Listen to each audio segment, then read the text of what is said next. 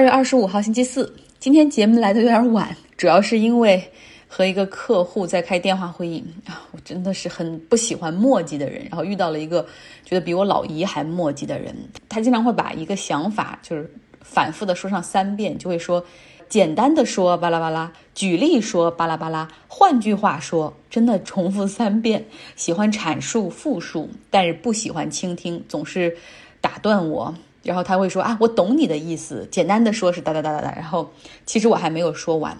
我记得曾经有朋友留言问我说，就是讲话到底有什么技巧？其实我觉得最基本的一点就是你要先做一个好的倾听者。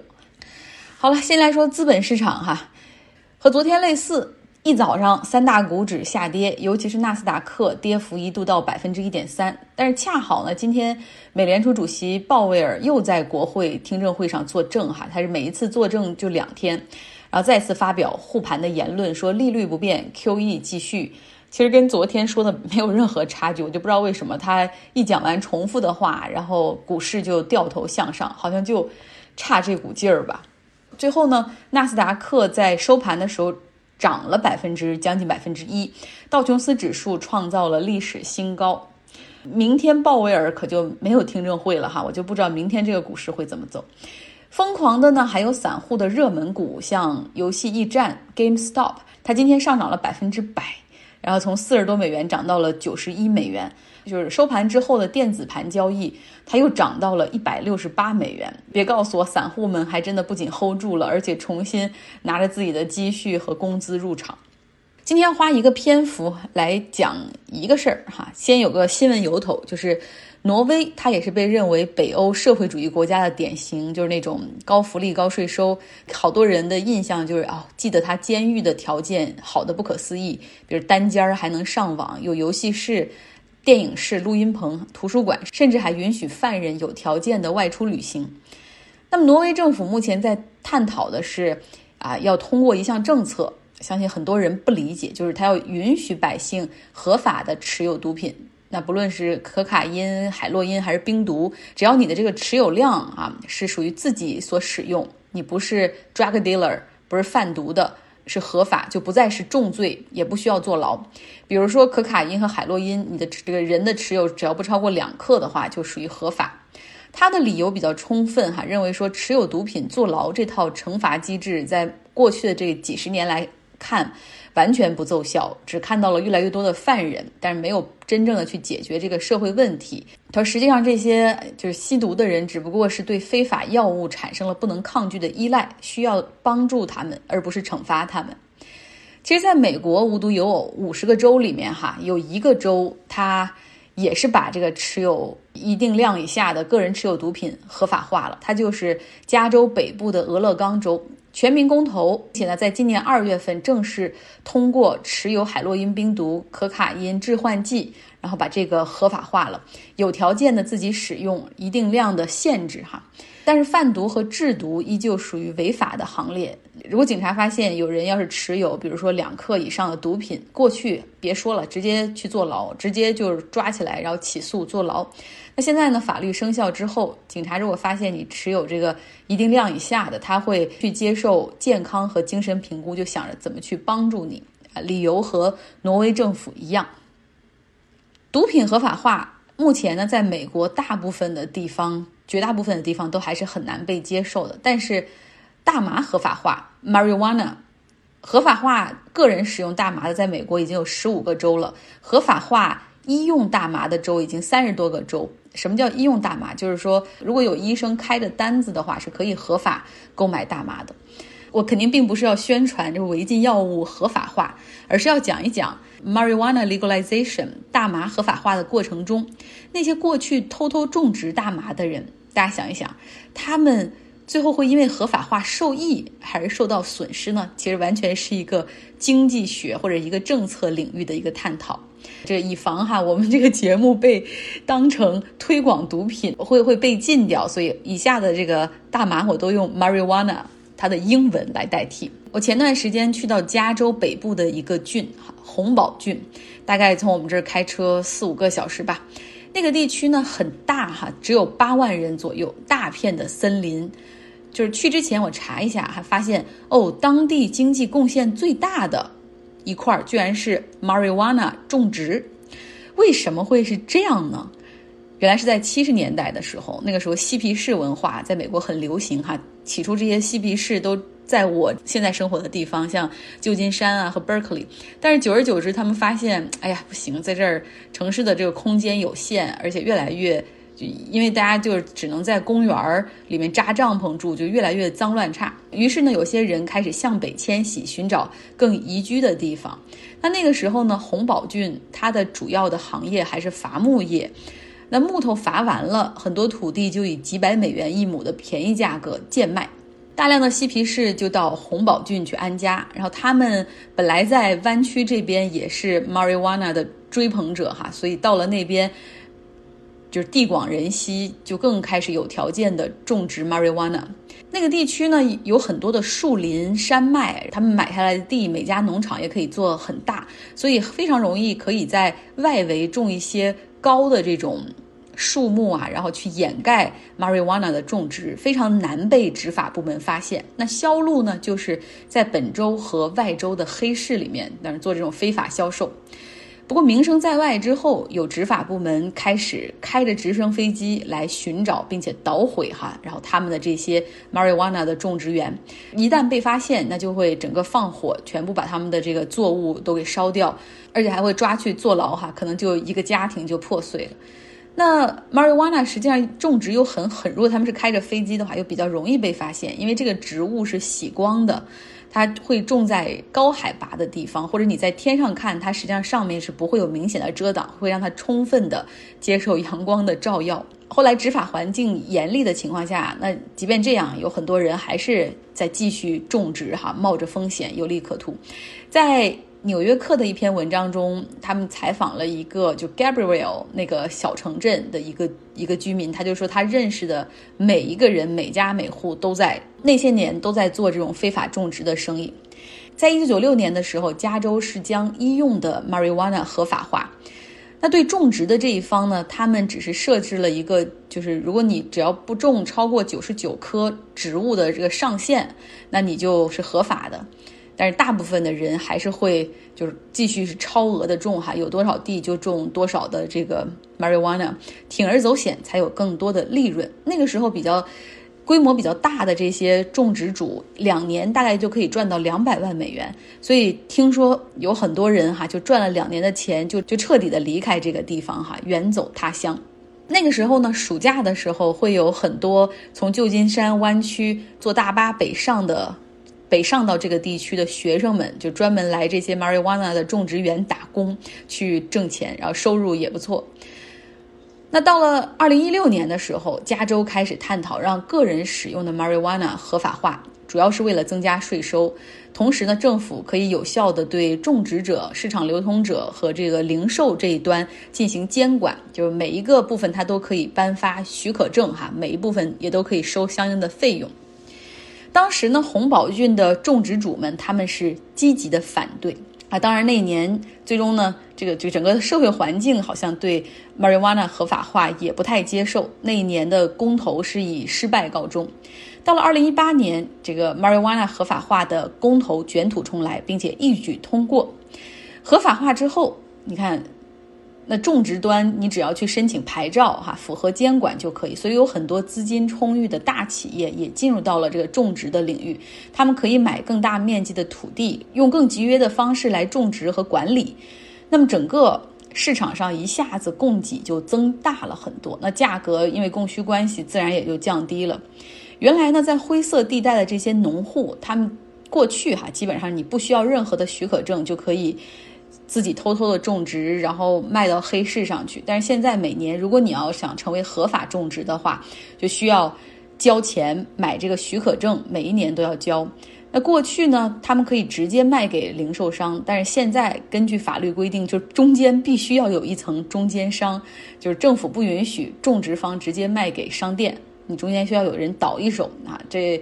大家也不难看出政府的意图，就是多设置一些环节，每一个环节它都要发放许可证的话，那都会增加一层政府的这种财政收入。所以，我们看到这些年哈，在种植这一端，他们一磅 marijuana 的利润从二零一六年一磅大概一磅差不多就是一斤吧，然后利润大概是一千六百美元，到了二零一七年，这个利润就降到了一千美元左右。那去年这个利润就只有几百美元了。所以现在哈，即便是现在 marijuana 合法化之后，仍有很多的红宝郡的农民选择无证种植，继续游走在灰色地带，因为只有这样，他们才能够赚钱。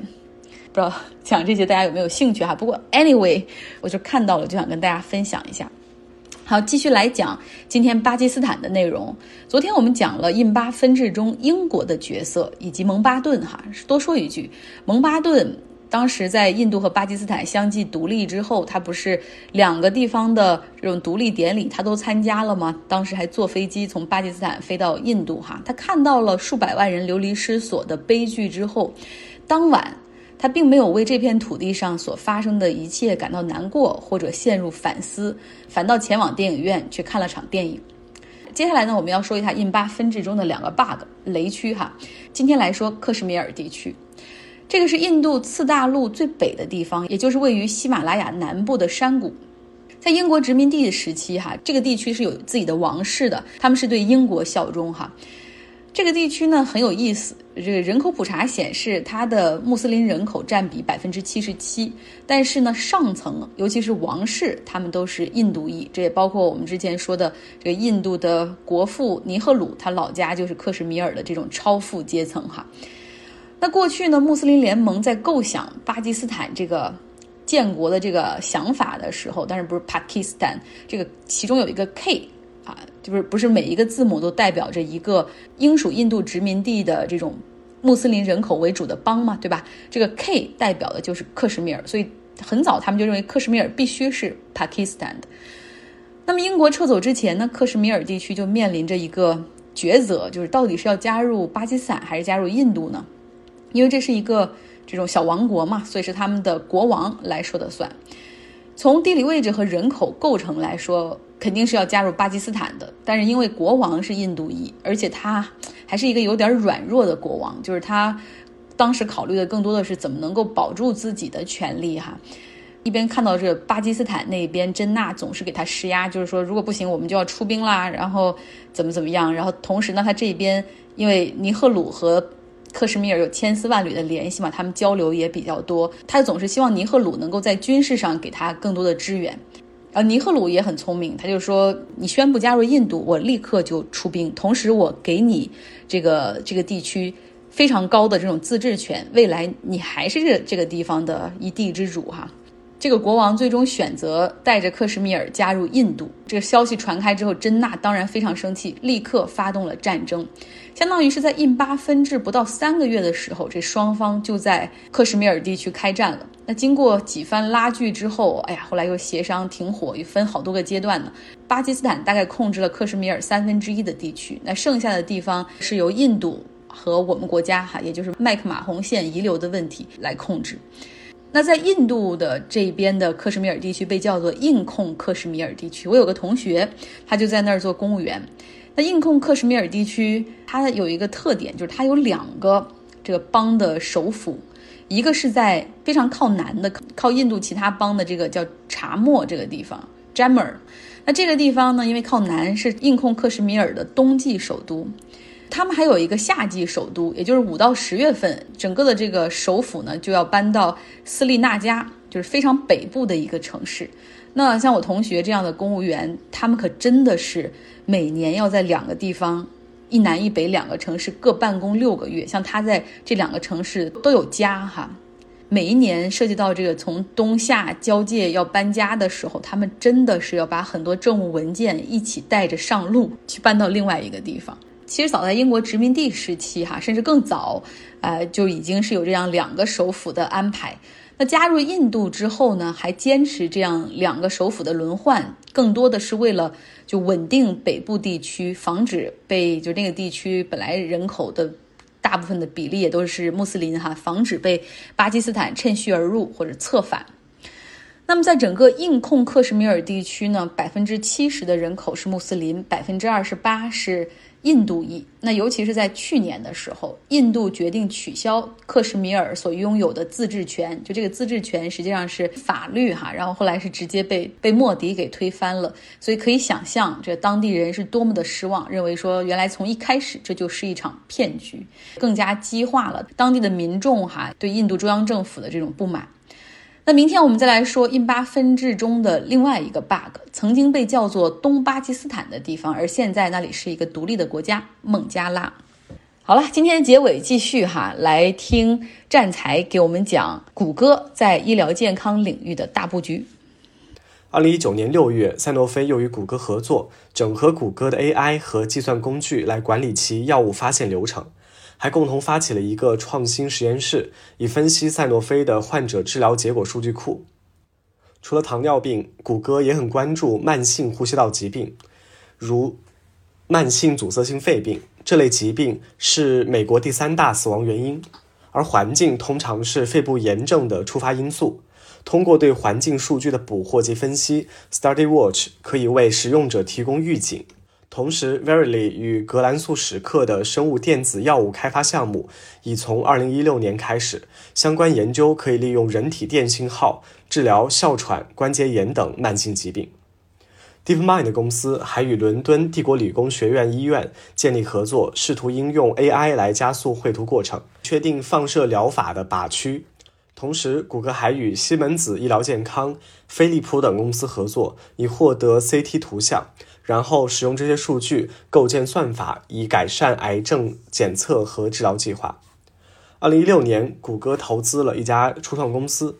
该公司通过分析健康数据来确定患者是否需要心理咨询，并为他们匹配合适的心理咨询师。谷歌还与全美精神疾病联盟合作，开展抑郁症相关研究。Verily 也与强生公司合作，创办了 Verb Surgical 公司，主要涉及机器学习、机器人手术、高级可视化和数据分析等领域。谷歌的压力腕带、相机和机器视觉的组合都获得了相关专利。这些研究可以使手术精度更高，机器人与医生手术的差距减小，实现手术技能的普及与护理标准的提高。谷歌的 Calico 公司也在研究细胞发育、遗传等如何影响衰老过程，并与生物技术公司合作开发抗衰老和抗癌药物。谷歌的各类产品拥有超过十亿的用户，与医疗保险等医疗健康行业现有的参与者相比，谷歌的净推荐值 NPS 要高很多。同时，谷歌拥有稳定且不断增长的现金储备，以及医疗健康领域以外的收入来源。这意味着它拥有充足资源用于投资资金需求大、回报周期长的医疗健康行业。谷歌通过人工智能可以更好地检测和管理疾病风险，而保险公司则可以对风险进行管理。谷歌风投分别投资了三家公司，针对个人、小企业。医疗补助和自费保险人群，伴随着行业领先的数据分析能力和具有创新性的患者参与模式，谷歌在医疗保险领域的布局或许可以满足人们对快捷智能的医疗保险计划的需求。